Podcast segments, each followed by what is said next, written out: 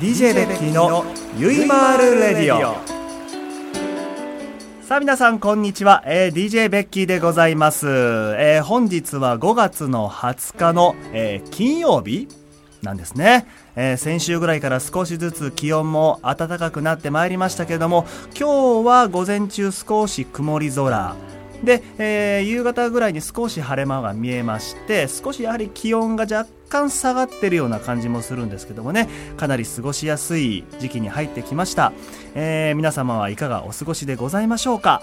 そんなね、え DJ ベッキーに今回はあの教えてベキちゃんということであの私に聞きたいことをいくつかメッセージを募集したんですね。そうするとですねたくさんメッセージいただきました。ありがとうございます。まあ、そんな中でね、えいくつかちょっとご紹介をしていきたいんですけども、これ早速もう入っちゃいますよ。いいですね。はい。じゃあいきますね。まずね、ラジオネーム、さきさんからいただきました。教えてべきさん。ベッキーさんは普段香水何つけますか？つけるときは何の香水をつけますか？また好きな香りがあれば教えてください。で、さらにもう一方ですね。えっとね、えー、ラジオネーム水が嫌いなカッパさんからいただきました、えー、教えてべきさん。汗っかきな自分にとって気になる時期になってまいりました。ベッキーさんは季節問わず体を動かす仕事をしていらっしゃいますが汗やその匂いはどう対処していますか？もし香水やコロンなど使っていたりするのであればお気に入りの香りなども含めてぜひ教えてください。なるほどね。お二方とも匂い系ですね。えー、ということで、えー、ちょっと私が今使ってる香水なんですけど、なぜこの質問が来たのかなっていうふうにちょっと考えたときに、えー、私がちょっと皆さんにからいただいたお手紙に、えー、私のもとに届いたお手紙にお返事をさせていただくときに、まあ、あの、匂い袋の代わりにちょっと香水をシュシュッと振ってるんですね。多分それもあって、おそらく、えー、このメッセージをいただいたんではないかなと思うんですが、えー、私が使っている香水そして皆様のお手元に届いた香,、えー、香水じゃないわ、え、お手紙についている匂いは、え、ドルチェ&ガッバーナの The One for Men です。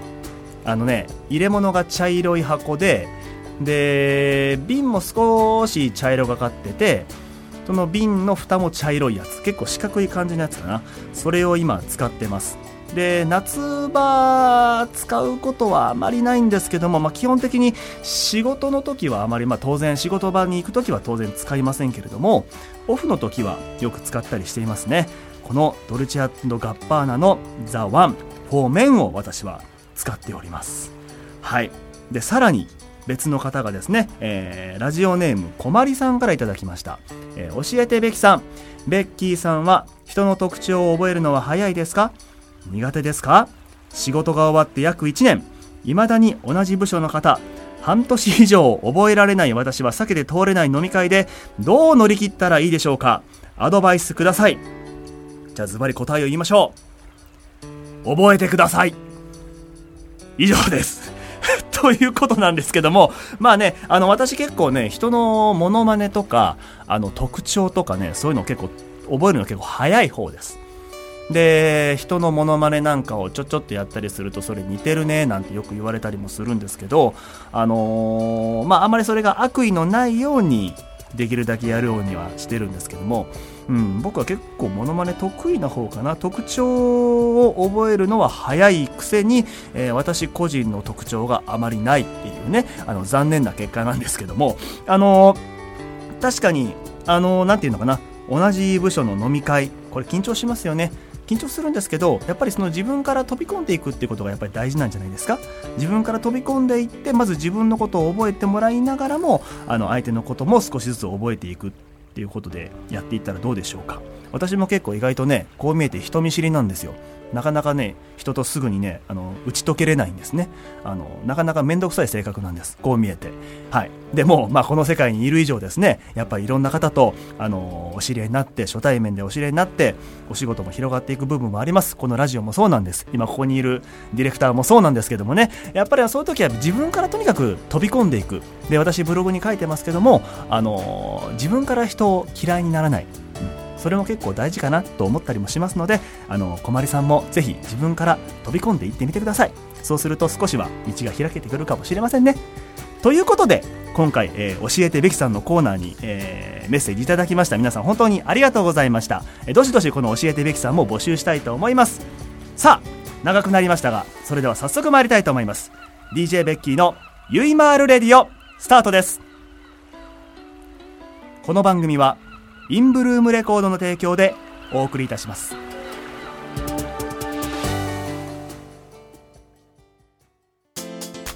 田中商会では人材を募集しています。一般事務職やプログラマー SE などの専門職で私たちと一緒に働いてみませんか？詳しくはサイトの一番下採用情報からお問い合わせください。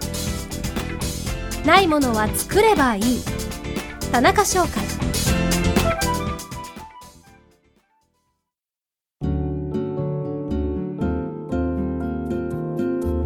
DJ ベッキーのゆいまーる日和。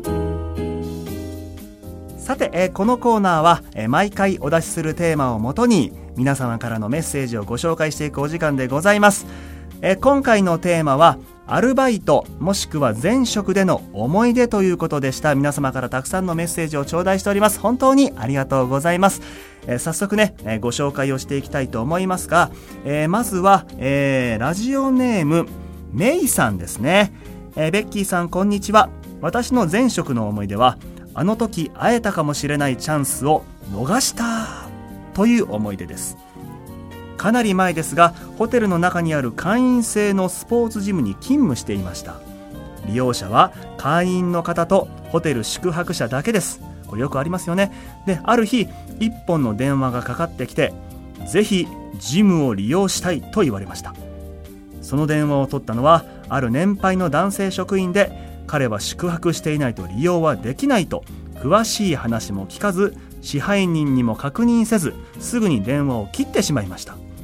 私たちは「どなたからですか?」と尋ねると男性は自分のメモえメモを見せ「えっとシルベスタなんとかスタローンとかいう人」えー、私たちそれを聞いた支配人も口が開いたままでした。あの方ですよね。もうシルベスターなんとかスタローンっていう時点でもうシルベスタスタローンなんですね。ね、で、この男性スタッフの方はですね、洋画を全く見ないそうで、名前は全然知らないとのこと。その件があってから必ず支配人に確認をすることになりました。後日談ですがそれからは海外ミュージシャンの方も利用されるようになりましたということで電話の相手がスタローンだった日本に来てまでジムに行きたいこれ結構前の話なんじゃないですかね。うん。もうバキバキの頃じゃないですか？おそらく。あの怒りのなんとかっていうあの銃を両手に持ってうおーっていう頃ですよね。そんなに撃てるかって話なんですけど。その方が来られてたんですね。でもその方が来られるホテルってなかなかのホテルですよね。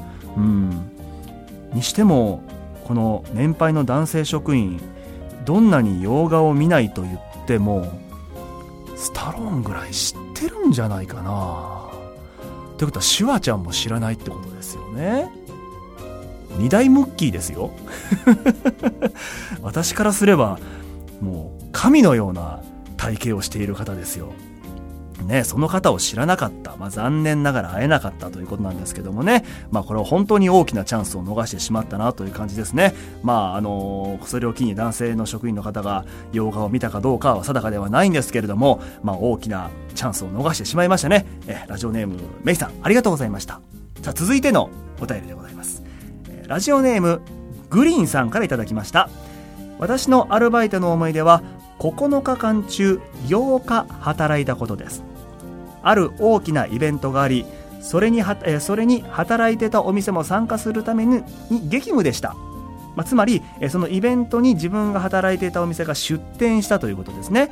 で4連勤で1日休んで4連勤。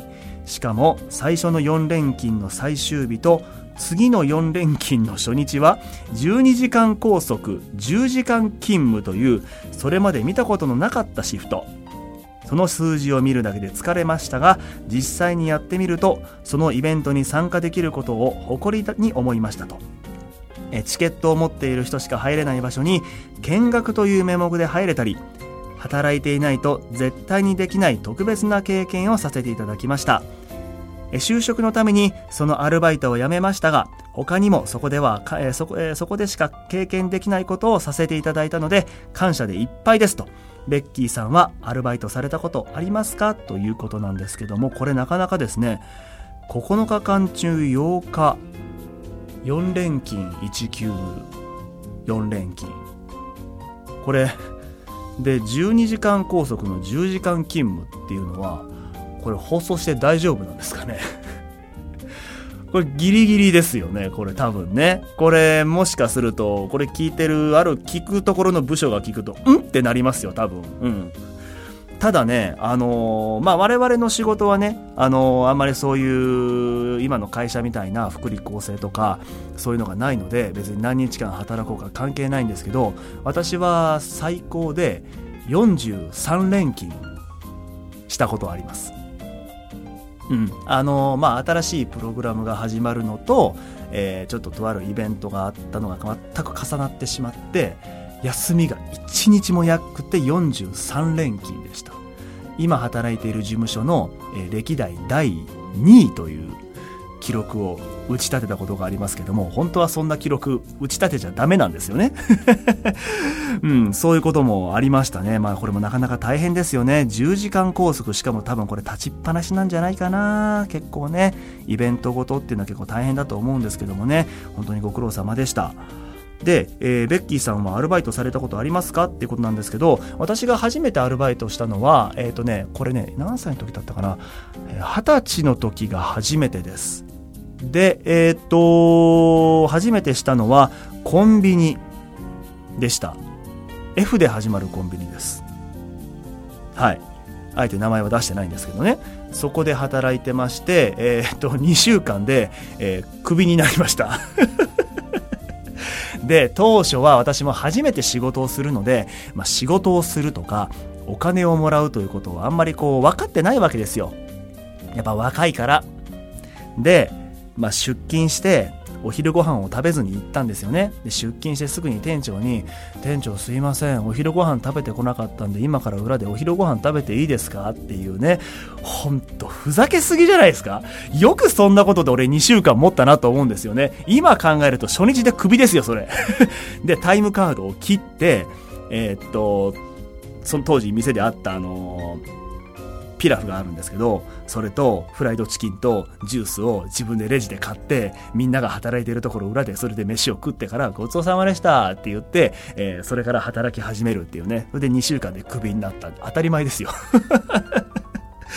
まあね、そういうちょっとまあ苦いというか若かりし頃の思い出もあったりしながら、その後は私もホテルの専門学校に行きましたので、えー、やっぱりレストラン勤務が一番長かったですね。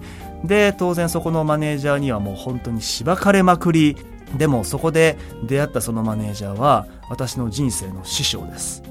今の自分があるのはその師匠がいたからこそですね。で、私の、なんていうのかな、今を作ってくれた方と言ってもいいぐらいじゃないですかね。うん。本当に今でも心から感謝してますし、今でも連絡取ってます。あとね、僕工場でもアルバイトしましたよ。あのね、えー、これはね、7がつく工場。はい。あの、数字の7が書いてある、あの、工場じゃないわ、あの、コンビニがありますよね。うん、そうそうそうそうそう。7がつく工場って何なんだよ。7がつくコンビニエンスストアで作ってるサラダのパプリカが、大きい青かごの中に、だいたい300個ぐらい入ってるんですよね。それが10段ぐらい積まれているのを、それをただ切るっていうアルバイト。えー、初日で辞めました。耐えられないですよね。あとね、えー、っと、お菓子工場の M。あのチョコレートがコーティングされてて中にちっちゃいピーナッツが入ってて昔からあるやつありますよねそれがね2階の工場で作られたやつが冷やされて1階のこうベルトコンベヤーをこうずっと流れてくるんですよでそのベルトコンベヤーがだいたい1メートルぐらいあるのかな？でそれを5人ぐらいずつ両端にそのコンベあのそのベルトコンベヤーを挟んでこの自分の股のところに大きなゴミ箱のようなものを抱えながらこう見てるんですよ。ねこれ夜勤ですよ。夜勤ですよで深夜の3時ぐらいにこうずっと流れてくるそのチョコレートのお菓子はたまにこうチョコレートチョコレートがひっついてたりとかかけたりしてるのがあるんでそれを取ってはそのゴミ箱のようなところに入れるっていうバイト。地味でしょ？これねでもこれ僕1ヶ月続けました。で当時としてはなかなか良くてこれ金額言っちゃって大丈夫かな？月で35万もらいました。バイトで35ですよ。これなかなかですよね。うん。その代わり二度と行きません まあね、そういうちょっとアルバイトの思い出なんかもね、あったりしながらの今の私なんですね。はい。ということで、私アルバイトもいろいろ経験してますので、また何かの機会にお話をしたいなと思いますよ。で、最後にもう一通ご紹介しましょう。えー、ラジオネームのろちゃんからいただきました。えー、私のアルバイトの思い出は、えー、高校専門学校までの5年間、野球場の売り子のバイトをしていました。なるほど。プロ野球の公式試合はもちろん、夏フェスや高校野球などなど他ではなかなか経験できないイベントに参加できたことがとても良い経験で楽しかったです。夏には売り子コンテストなども開催していて売り上げた配数を売り子全員で競っていました。野球観戦の際にはぜひ売り子さんから買ってみてください。ということでもちろん私は球場に行ったら売り子さんから買います。あれがなかなか楽しかったりしますよね。あの、野球を見ながらも、えー、売り子さんからビールを買ったりとか、お菓子を買ったりとかするのも一つの楽しみですね。まあ、あのー、仕事も相当きついと思います。あの階段上り下りしてね体力的にはものすごいきついことですけどもそれを5年間務められたってことはこれのろちゃん素晴らしいことだと思いますよ本当にいい経験になったと思いますねあのメッセージありがとうございましたということで、えー、皆さんから、えー、アルバイトもしくは前職の思い出メッセージを頂戴しました、えー、やはり皆さんいろんな経験をされながら今があるというそれは私も含め他の方々も含め当然そうだと思うんですけどもね。あの仕事の中で得た経験知識というのを、まあ、生かしながらこれからも、え、人生あると思います、え、私もそうです、えー、真剣に、えー、取り組んでいきたいなというふうに思うわけなんですけども、えー、皆様いかがでしたでしょうか？ということで今回の DJ ベッキーのゆいまる日和、えー、前職アルバイトの時の思い出でした。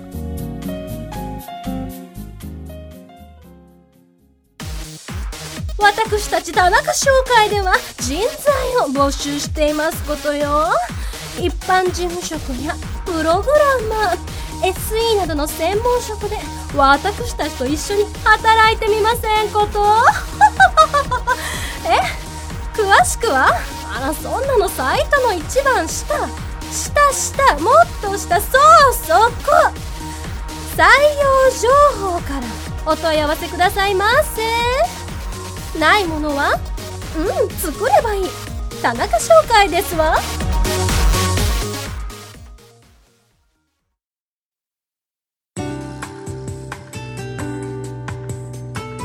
て DJ ベッキーのゆいまーるレディオそろそろお別れの時間となりました。えー、今回のテーマはですね、アルバイトもしくは前職での思い出というテーマでお送りしてまいりましたが、えー、皆様いかがでしたでしょうか、えー、また今回ね、あの、ご紹介できませんでしたけれども、え、たくさんの方々からメッセージを頂戴しております。本当にありがとうございました。あのすべて私目を通させていただいております。あの今後も懲りずにぜひメッセージを送っていただければなと思いますよ。で、また、あのラジオを聞きながら、え私もメッセージを送ってみよう、えもしくは次のテーマに合う話があるよという方いらっしゃいましたらぜひ、えー、ラジオクロニクルホームページの右上のメッセージ欄よりお送りいただければと思います。さあ、え次回のテーマを発表したいと思います。次回のテーマはもし過去へ行けるタイムマシーンが登場したらあなたはいつのどの時代に戻りたいですか？もし過去へ行けるタイムマシーンが登場したらあなたはいつどの時代に行きたいですか？これが一つ目。で二つ目は今回私 DJ ベッキー少し味を占めてしまいまして教えてベッキーさんに意外とたくさん頂戴してるんですねメッセージ。ということでもう早速教えてベッキーさん拡大スペシャルです。これが二つ目。教えてべきさん拡大スペシャルです。あのー、まあ、今回ご紹介したのはあのー、香水系だったんですけどもそれ以外にもたくさん頂戴しておりますので皆さんも本当素朴なことでも結構です。これ聞いてみたいあれ聞いてみたいっていうことをあのたくさんいただいたことできるだけたくさん私も答えていきたいと思いますので、えー、教えてべきさん拡大スペシャルこれが2つ目です。ぜひ、え、メッセージの方をお待ちしております。よろしくお願いいたします。さあそれではまた次回をお楽しみに。ていただければなと思います。お相手は私本日収録前にジムに行ってまいりましてデッドリフトをやりすぎて少々疲れ気味の DJ ベッキーでした。またお会いしましょう。さよなら。この番組はインブルームレコードの提供でお送りいたしました。